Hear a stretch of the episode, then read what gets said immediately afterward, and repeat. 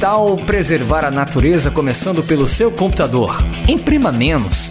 Use recursos de leitura virtual, como formatar textos no Microsoft Word, ler livros e apostilas no formato e-book ou PDF. Assim, podemos levá-los a qualquer lugar e eles podem ser lidos em até celulares e tablets. Já pensou em quantas folhas dá para economizar? E quantas árvores sobreviverão? Dicas do professor Ezio Kennedy na Paraíba Web Rádio.